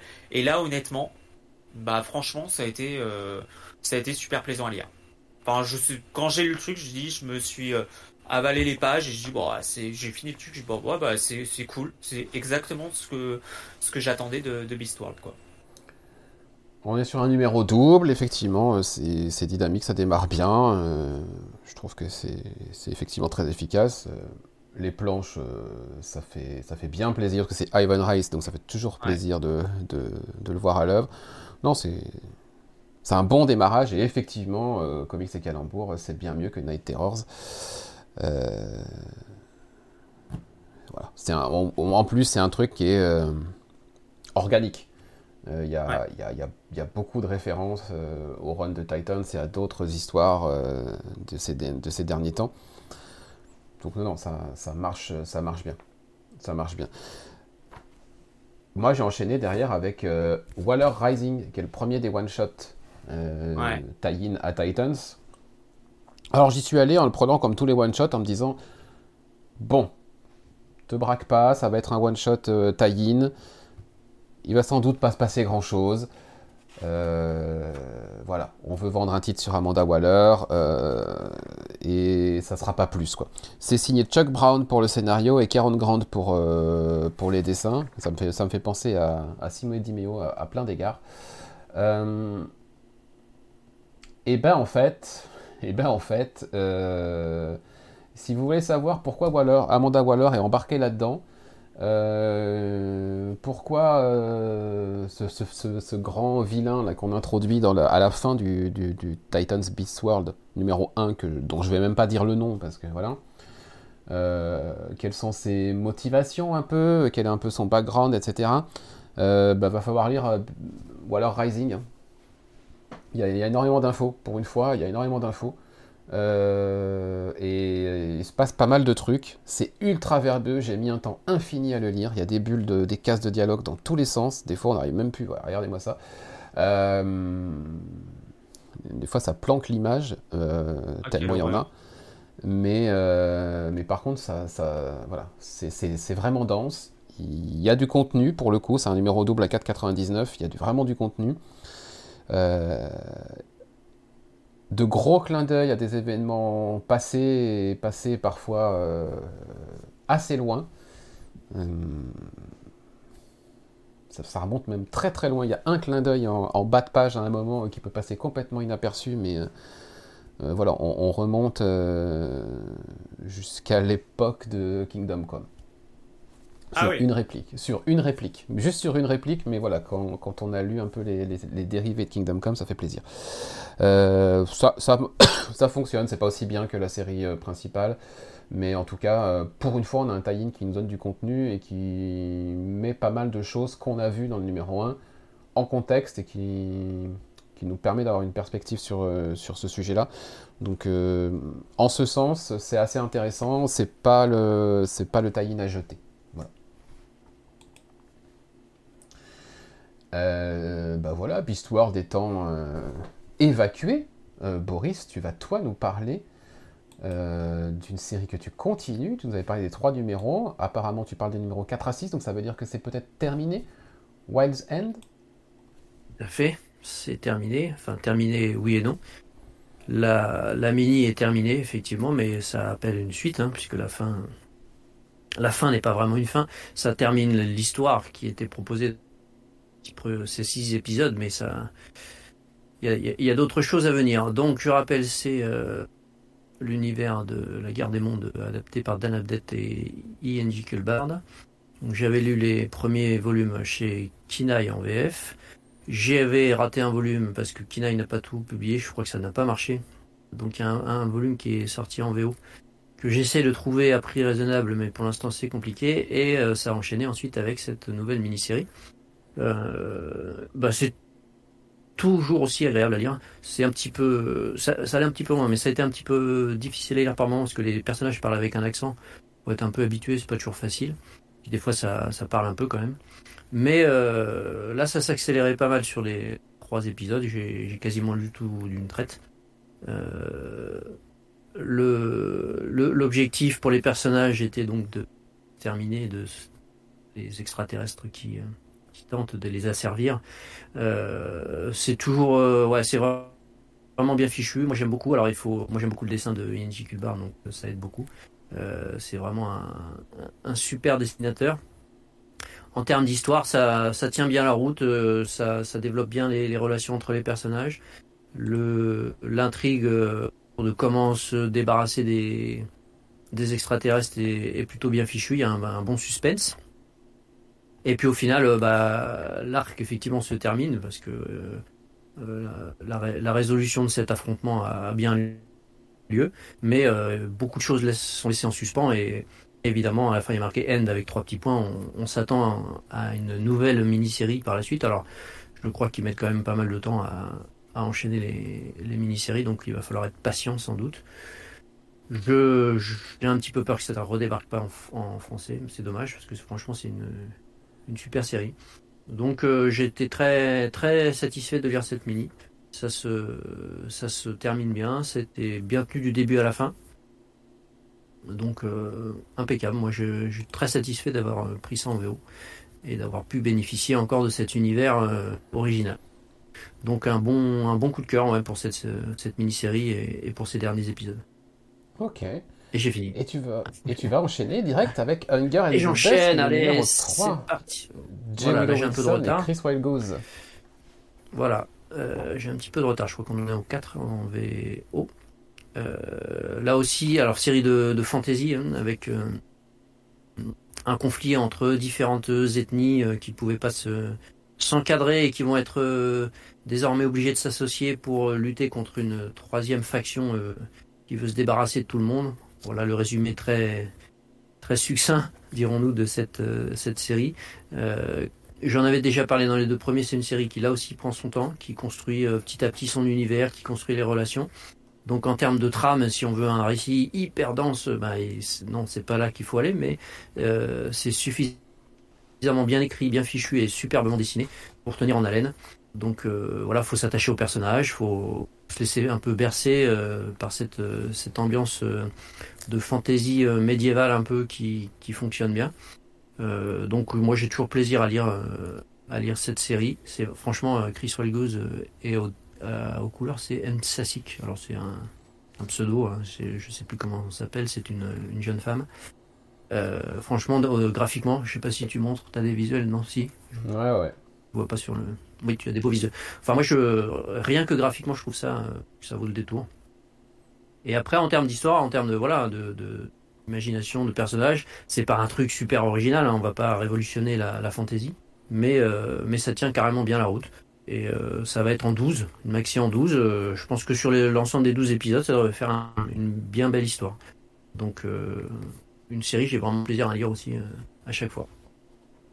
Histoire dont j'ai lu le numéro 1. Comme vous le voyez à l'écran, j'ai le numéro 1. Je me suis dit, intrigué parce que Boris disait, euh, et parce que j'aime bien le travail de Chris Wildgoose, je me dis, je vais au moins aller lire le numéro 1, donc qui remonte du coup au, début de l'histoire que tu racontes. Effectivement, les orques, les humains, obligés de s'allier pour. Euh, troisième menace qui débarque. C'est intriguant, il se passe pas mal de choses. Euh, le dessin, Chris Wildgoose, c'est vraiment un bon.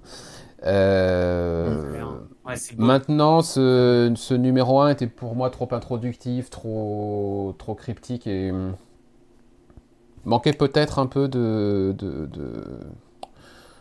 de, piquant pour que j'ai envie de continuer en single, mais euh, à n'en pas douter, je pense que ce sera du relié. Une fois que tout sera terminé, euh, que les 12 sortiront, alors soit en 1 ou en 2 TP, on verra ça, m'intéressera, ça m'intéressera. J'ai peur qu'il se passe pas assez de choses par numéro ou que euh, j'ai pas l'impression que les cliffhangers soient complètement fous à la fin des, à la fin des numéros. En tout cas, sur le numéro 1, le cliffhanger. Non, c'est ouais. C'est pas une écriture single, clairement. Voilà. C'est l'impression que j'ai eue. Donc, je me suis dit, euh, donc je me suis dit, ça sera sans doute plus. À chaque fin d'épisode, ça c'est clair. Du relié. Voilà, moi j'ai pris, parce qu'au départ, honnêtement, hein, au départ c'est le dessinateur moi, qui m'a attiré. Parce que j'ai lu Wilson, euh, il y, a du, y a à boire et à manger. Euh, Tout à fait. Et euh, voilà. Et c'est vrai qu'en termes d'écriture single, c'est pas un tel d'écriture single. Ça, le cliffhanger va pas nous laisser baba et, et haletant jusqu'à la prochaine fois.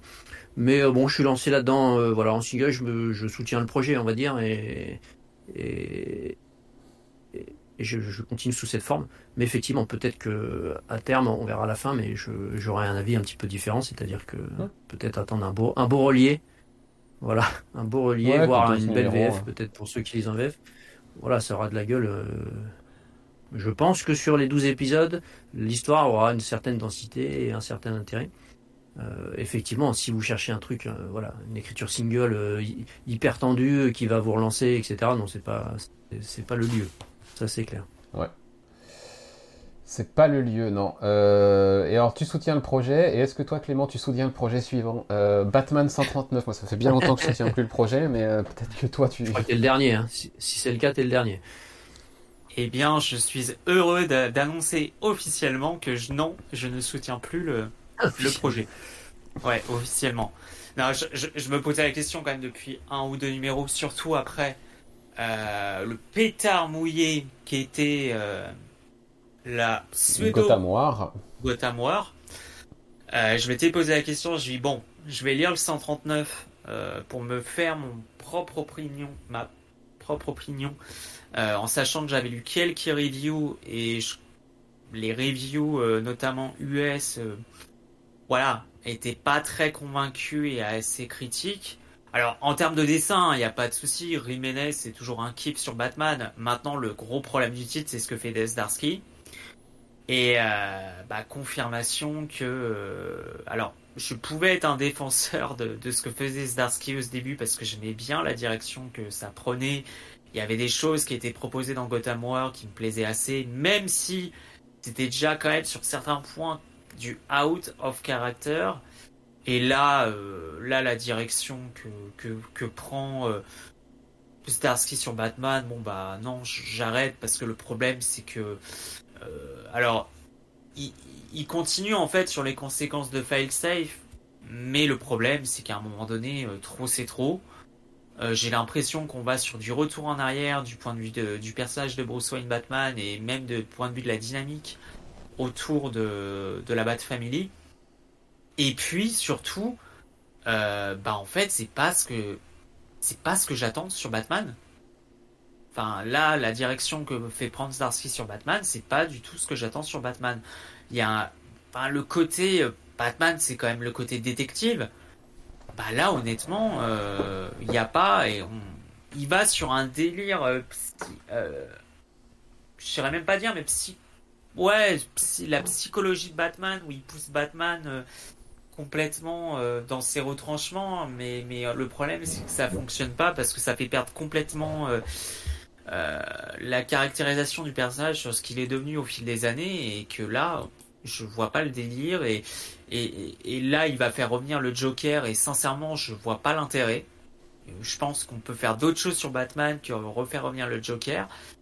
Et puis, ouais, non, il pousse le truc trop loin. Là, le, en gros, le, le Batman Bruce Wayne est devenu un c'est extirpé grosso modo de Gotham City etc euh, pour devenir un espèce de héros street toujours sur euh, sur l'emprise alors j'arrive jamais à prononcer euh, on a enfin pas son alter ego mais euh, euh, le Batman Alzur Zorenar. Ouais, c'est ça, Alzoranar. Euh, voilà, et là, moi, pour moi, ça, ça ne fonctionne plus.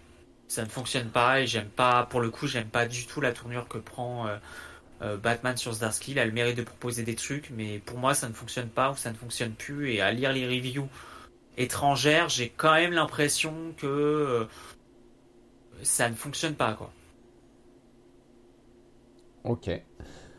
Euh, petit message de service, euh, mais les écouteurs par lesquels je vous entends et par lesquels les gens vous entendent euh, m'ont indiqué batterie faible il y a quelques instants. Ah. Donc, si jamais je vous entends plus, j'aurai pas d'autre solution technique pour, pour, pour qu'on poursuive, donc on sera obligé de couper en deux. Pour le moment, ça tient. D'accord. Donc on va continuer Clément avec toi et non pas ça mais Superman 8 encore une série que j'ai arrêtée. Eh eh que tu as arrêté. Donc moi je me posais la question, est-ce que j'allais arrêter? Et bah non, parce que alors on, se mente pas, c'est pas du tout exceptionnel, loin de là. Euh, maintenant, si je compare par rapport à ce que je lis sur Batman, bah je j'aime beaucoup mieux. Enfin, voilà, il y a un c'est pas exceptionnel en termes d'histoire, mais il y a un aspect. Euh, euh, alors, j'exagère peut-être en disant blockbuster, mais voilà, il y a un aspect moi que j'aime bien, c'est ce que je recherche dans Superman. C'est pas de la prise de tête, euh, ça se bastonne un peu. Euh, euh, j'aime ça. Alors, je ne sais toujours pas où va vouloir, où veut en venir Williamson dans son dans histoire. Ça, c'est peut-être le défaut de Superman. Maintenant, il a le mérite de proposer des choses, un statu quo vis-à-vis de Lex Luthor, etc. Ça m'intrigue toujours. Je trouve ça sympathique. Voilà. Et moi, je suis là pour le moment sur Superman. Bon, après, faut dire, j'ai tellement été habitué à, à, des choses mauvaises sur Superman que peut-être j'ai un regard biaisé. Mais euh, voilà, j'aime toujours autant. C'est un kiff. Alors, en termes de dessin, j'ai l'impression que ça s'est amélioré. Euh...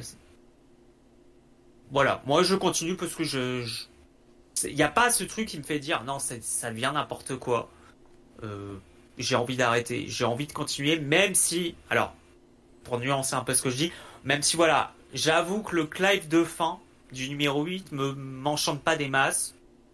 J'ai un peu peur de là où on va aller, mais pour le moment, j'aime bien. C'est un plaisir. Ok, ok. Bah moi j'ai arrêté justement parce que ça me prenait la tête et que, que j'en avais ah ouais ah Par rapport à quoi euh, bah Parce que euh, effectivement ça tourne en rond, ça, ça, ça sous-entend des trucs, ça tisse des trucs, mais finalement ça n'arrive jamais. Euh, on en est à 8 épisodes, euh, il y a des trucs qui étaient teasés dès le premier, euh, ça n'a même pas encore été abordé.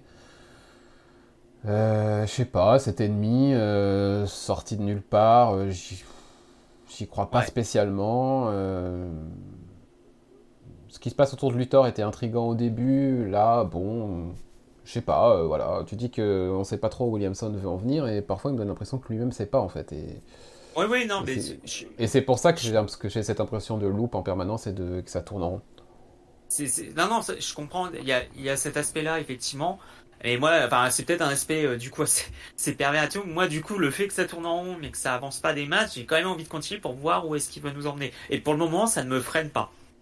ok. Mais je comprends totalement ce que tu veux dire. C'est le défaut, je pense que de Williamson, il a le mérite de proposer des choses, mais pour le moment, euh, il met pas exécution. Donc c'est dommage à ce niveau-là, arriver au numéro 8.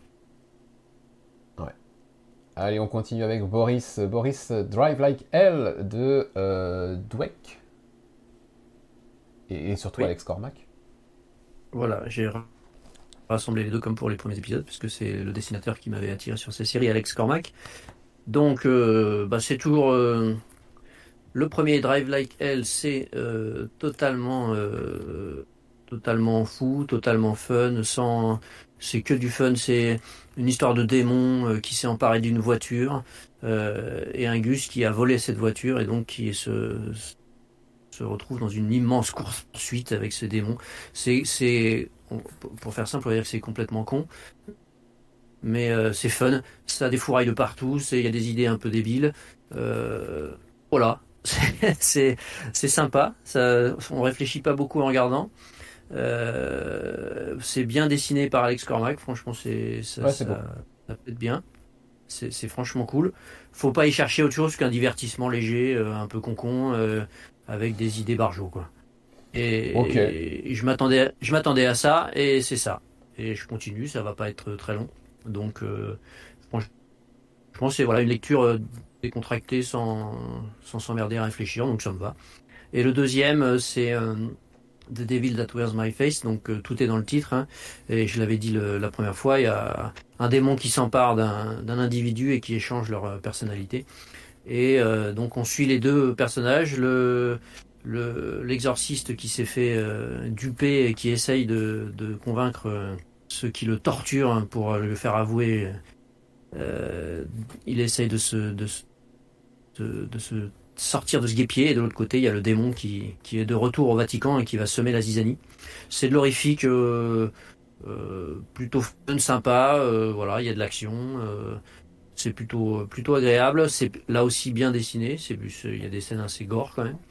Donc là aussi, c'est sans prise de tête. Voilà, c'est vraiment deux titres sans prise de tête qui se lisent sympa. C'est du divertissement. Et voilà, comme c'est des, des, séries qui vont être relativement courtes, bah voilà, c'est un peu une lecture un peu différente, mais qui, me, convient. Hein, et je vais continuer, puis je soutiens le, projet. J'aime beaucoup le dessinateur, hein, dont j'ai parlé à un moment avec Crimson Gage, et j'avais interviewé, etc. Enfin voilà, c'était, c'est vraiment un dessinateur que j'aime bien, et donc je me suis décidé à soutenir ces deux, deux projets qui, voilà, qui iront pas très loin, qui sont pas des chefs-d'œuvre, mais qui détendent et qui, qui font passer un petit, un petit moment sympa. Dessinateur que je ne connaissais pas spécialement, et en effet, euh, sur les visuels que je viens de faire défiler, il y a quand même, euh, il y a quand même de très très très jolies choses. Euh, Totalement. ok. Donc un petit peu de, un petit peu de fun décomplexé, voilà, pour. à lire voilà, faut pas y aller pour philosopher, hein, ça c'est clair. À lire entre deux trucs un peu exigeants, ça passe tout à fait bien, si j'ai compris. Voilà. et bon, on va continuer sur, ta, sur ta, petite, ta petite lancée des séries que tu poursuis avec The Enfield Gang Massacre de Chris Condon et euh, Jacob Phillips. Phillips euh, c'est le numéro 5. Tout à fait, pas du tout. Le 4. Pas, le 4, bah moi j'ai le visuel du 5. Eh ben, très bien. Bah, tu... Ben, je regarde Donc je ne vais pas faire défiler les pages. Ah, tu peux, si, si, tu peux. Je pense pas que ça révèle énormément de choses, mais. Euh, donc c'est la version western de, de, la série de Texas Blood, donc on est revenu plus de 100 ans en arrière. Donc c'est un, comme je l'avais déjà dit dans les trois premiers numéros, c'est un, bon petit western bien mis en scène par euh, par euh, Jacob Phillips. Hein, donc vous, je pense que vous avez compris désormais que j'aime beaucoup le dessin, puisqu'on le retrouve sur New Burn aussi que j'aime beaucoup. Euh, comme pour l'épisode précédent, ça se lit un poil vite parce que bah il y a beaucoup d'action. C'est on est maintenant dans le dans l'affrontement direct entre le gang et les autorités qui qui veulent l'éliminer. Donc ça, ça saigne pas mal, c'est toujours bien mis en scène. C'est euh, ça se lit vite parce qu'il y a peu de cases par page souvent. C'est beaucoup plus euh, voilà dans cet esprit que, que dans la série initiale où il y avait quand même un peu plus de de casse, en termes de rythme, c'était un peu plus dense. Donc, euh, pour qui aime le western et qui, qui a bien accroché un peu à la série, c'est toujours agréable. C'est un peu rapide à lire, comme le précédent. C'est un peu, voilà, ça, se lit un petit peu vite, mais euh, tu viens et il reste deux numéros. Donc, euh, ça va faire un bon arc simple, euh, voilà, pour la série. Et après, on va reprendre les, les affaires classiques, j'imagine. Donc, moi, je, j'avoue que j'accroche ces, ces deux auteurs et alors leur univers, donc fonctionne bien sûr. Parfait. Voilà. Euh, je vais continuer avec ça, avec Geiger Ground Zero euh, de Geoff Jones, Gary Frank et Brad Anderson. Revoici le trio euh, et revoici Geiger. Alors pour juste deux épisodes. Hein. Ground Zero, c'est les deux épisodes qui nous racontent bah, ce qui se passe entre l'explosion et le fait que Tariq devient le, Glowing Man. donc, bah, on est euh, voilà, on est là-dedans. Hein. Quelqu'un nous raconte euh, comment, enfin nous raconte les origines euh, de Tariq Geiger en tant que le Glowing Man. c'est un vrai bonheur de retrouver ce personnage, de retrouver cet univers, de retrouver Gary Frank surtout sur cet univers. C'est somptueux encore une fois. Et bah, c'est quand même intéressant. On sait ce qui se passe après, mais malgré tout, on a quand même envie de connaître ses origines euh, là et de, voir un petit peu ce qu'on veut nous raconter. Euh, moi, sur moi, ça marche. Euh, ça marche plutôt très bien. Il y a un clin d'œil à John Joe. Il y a plusieurs clins d'œil à John Joe dans ce numéro. donc ça, c'est ultra intéressant. On voit passer un petit strip à un endroit, on voit passer des, des jouets Junkyard Joe dans, la main du, dans les mains du gamin de, de Tariq. Voilà, tout ça, ça fonctionne. Ça, fait un pont intéressant entre tout ce qui est sorti jusque-là sur, euh, sur Geiger, je trouve. Et puis ce qui est encore plus intéressant, c'est euh, ce qu'on nous annonce à la fin, parce qu'à la fin, il y a un calendrier. Ouais. Un calendrier avec du coup Geiger Grand Zero numéro 1 en novembre, en décembre Geiger Grand Zero numéro 3. En janvier, vous le savez, c'est le one-shot euh, Ghost Machine sur le, le, nouveau label de, de Geoff Jones avec tous ses potes. Et surtout, il y a une dernière colonne sur cette double page qui nous annonce le programme d'avril. Et pour le moment, rien n'est sorti de, tout ça. Donc on a avril, on a même la suite de l'année 2024. Eh bien, sachez qu'en avril 2024, c'est le retour de Geiger, a priori pour un deuxième volume, un deuxième arc. Et ça, ça, c'est une très très bonne nouvelle.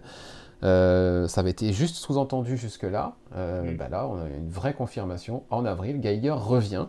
Le Redcoat avec. Euh, comment s'appelle-t-il? Je l'aime tellement que j'arrive même plus à rappeler son nom. Brian Hitch, euh, ce mhm. sera pour avril, ainsi que Rook Exodus. Alors Rook Exodus, a priori, c'est pas quelque chose qui est dans, la, dans le même univers que, Geiger, c'est un truc vraiment plus Ghost Machine que, que l'univers The Unnamed. Et puis bah, derrière, on nous annonce encore trois titres euh, pour la suite de l'année First Ghost, The, Rock, The Rocket Fellers et The Soulless. Voilà. bon, du teasing, en veux-tu, en voilà, euh, du côté de chez, euh, de chez euh, Geoff Jones. tu as lu ce, numéro 1, toi, de Geiger Grand Zero? En, quelques mots, ça t'a plu aussi? Pareil.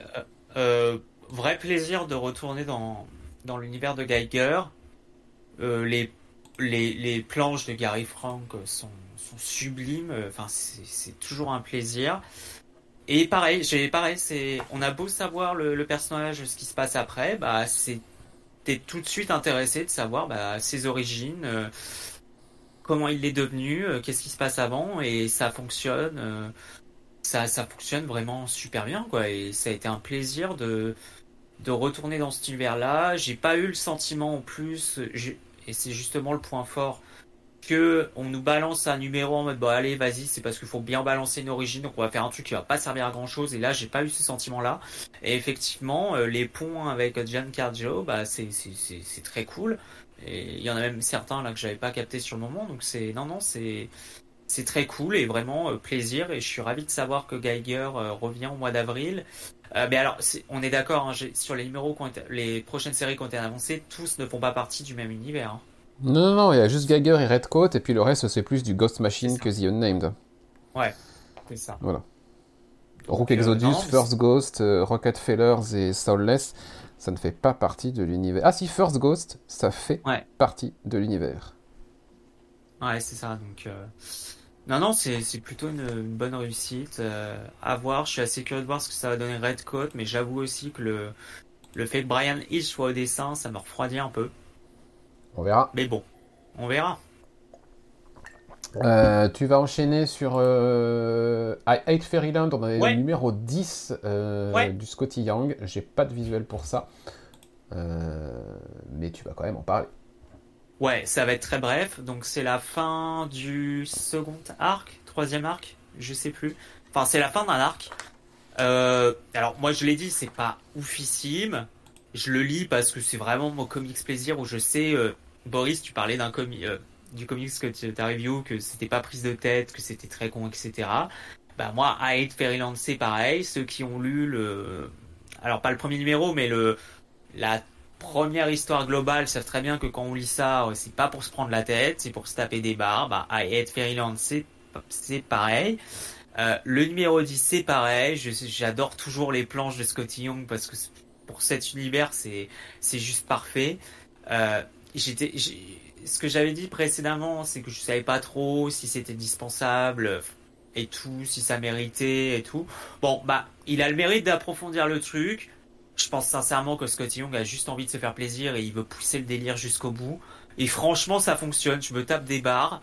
Euh, le cliffhanger de cet arc-là se termine. Bon, bah, tu dis, ok, euh, il fait revenir un des personnages euh, de la, de la première histoire et tu dis ok il fait terminer le truc bon bah tu dis t'as envie de voir ce qui t'as envie de voir ce que ça va donner tout simplement parce que tu dis bah il pousse le truc jusqu'au bout euh, voilà c'est pas tout simplement c'est pas prise de tête c'est pas un chef d'œuvre mais ça marche enfin ça marche sur moi je me prends pas la tête je sais quand je vais lire ce numéro là bah je vais pas ça va pas être une prise de tête quoi. Je vais me taper des barres je vais je vais adorer lire les les planches euh, voilà c'est c'est mon petit plaisir coupable. Ok, ok. Euh, j'ai pas de visuel sur ça non plus. Euh, Boris, il t'en reste deux. Euh, le premier, c'est The Lonesome Hunters numéro 3. Il y a un mhm. sous-titre, je crois d'ailleurs. C'est une mini-série qui porte un, sous-titre. Ouais, The Wolf Child. Ok. Donc c'est l'avant-dernier épisode puisque les deux les mini-séries sont en quatre parties. Mm. J'en avais déjà parlé, donc je crois que j'ai revu les deux deux premiers épisodes, je trouvais que c'était très joli, mais que c'était un peu, un peu mou du genou. Ça manquait un peu de, voilà, comme tout à l'heure on disait, ça manquait de cliffhanger, de surprise, de, voilà, d'éléments qui, qui amènent une tension. Et dans celui-ci, ça remonte un petit peu la pente. J'ai pris plus de plaisir à le lire. J'ai trouvé quand même qu'il y avait sur, euh, le déroulé quelque chose de, plus intense. Donc, euh, on retrouve toujours ces deux personnages, euh, Loupe et je ne sais plus comment il s'appelle, c'est pas grave, avec cette histoire de, glaive magique euh, que plusieurs personnes veulent récupérer. Et euh, Loup, c'était un aventurier dans la forêt, il avait découvert un, jeune garçon et un loup euh, blessé, etc. Donc là, euh, ça, voilà, il y, a vraiment d'action et de, de tension qui, qui s'amène et qui, procure vraiment un plaisir supplémentaire. Donc j'ai pris plus de plaisir à lire celui-ci. C'est toujours très beau. Euh, c'est Tyler Crook. Euh, vous, vous, devez connaître. Il a travaillé avec euh, Bunn. C'est vraiment un, artiste euh, qui, propose des planches superbes. Euh, donc je verrai dans le, le 4. Alors c'est pareil. C'est toujours une. C'est pas un indispensable. C'est plaisir de lecture, envie de soutenir un auteur qui, propose quand même des choses assez intéressantes, même si ça manque un peu de peps par moment. On verra, je suppose qu'il y aura une troisième mini-série, on verra si j'irai ou pas, ou si j'attendrai le TP. Mais bon, voilà, un, plaisir correct qui, monte un petit peu quand même en qualité. J'enchaîne avec le suivant. Et ouais, le suivant, je l'ai, c'est Swan Songs numéro 5. Alors, je l'ai pas lu, c'est Maxwell Prince cette fois-ci avec Alex Ekman Lone. Je l'ai encore pas lu, je l'ai juste feuilleté. Qu'est-ce que c'est beau. Ouais, je connaissais pas du tout, moi, ce dessinateur-là. Et franchement, c'est euh, assez original. Hein. Et je crois qu'il a fait surtout des covers. Il a fait des covers d'Extreme Man notamment, des variantes sur Extreme Man. Ouais, voilà. voilà il a quand même un style particulier. Euh, donc, euh, et, les planches sont pas toutes comme les, covers qu'il fait, mais il y a quand même des, des sacrées planches. Donc, c'est The End of Aedonia. Alors, j'ai cherché, c'est l'Aedonie en français, que je ne connaissais pas. C'est le fait de ne prendre plaisir à rien du tout. D'accord. Voilà, rien ne procure de plaisir, c'est un problème euh, mental, on va dire, hein, et donc là, on retrouve effectivement un personnage qui n'a plaisir à rien. Et donc, il est sur... ouais, sur la sur la première page, on voit bien qu'il est pas fun. Le gars, il a pas trop, il a pas trop de plaisir, hein. en plaisir à rien. Donc, euh, il est sur euh, sur le divan de son psy et ils vont explorer à travers euh, à travers une comment on appelle ça? Enfin voilà, j'arrive pas à trouver le mot. Quand hypnose. Oui, sous hypnose. Voilà, c'est ça que je cherchais. Merci. Sous hypnose, à, essayer de, creuser un peu et de, de, trouver la raison et les causes de ce de ce phénomène. Et donc on plonge dans son esprit et donc on va le suivre, qui va remonter un petit peu le temps, euh, qui va croiser euh, certains éléments ou personnages de son de sa jeunesse, etc. Et euh, eh bien c'est c'est un, un, bon cru de la série. Alors jusqu'à maintenant, à part le 3 que moi j'avais pas trop trop aimé, toi t'avais beaucoup aimé, dessiné par Philippe Andrade. Euh, jusqu'à maintenant j'avais pas été déçu, c'était au moins au moins une bonne lecture. Là on, est un peu dans le ouais dans le haut du panier parce que je trouve qu'il y y a vraiment des des, beaux moments, quelques beaux moments d'émotion. C'est ce qu'on aime aussi chez, chez Maxwell Prince, c'est qu'en plus de l'étrangeté, il arrive à procurer des moments vraiment euh, qui touchent. Et là, on est là-dedans. Et puis en plus, effectivement, la partie graphique. Alors, la partie graphique mêle un peu des, bon, il y a des collages, ce genre de choses. Donc ça, il y a vraiment une originalité. Et puis, euh, et puis une partie un peu plus cartoony, on va dire, un peu qui, qui, fonctionne tout aussi bien. franchement, une belle partie graphique assez original, qui plonge bien dans l'esprit du, personnage. Et, euh, et ce côté, ce mélange d'étrangeté et de et d'émotion qui qu'on retrouve dans les meilleurs épisodes, on va dire, de, de Maxwell Prince. Donc euh, un, ouais, le haut du panier de la série. J'ai bien aimé cet épisode. Ça m'a ça m'a bien plu. C'est voilà, c'est une bonne une bonne lecture. On retrouve un peu le niveau des deux premiers. J'ai hâte de le lire. Voilà, ce côté collage, moi, ça me, ça me fascine. Il n'y a pas d'autre mot. C'est un peu le. Ouais, et puis c'est. Il y a un peu un esprit Archibald, je sais pas si. Euh, l'artiste qui, avec des fruits et des légumes, faisait des visages, etc.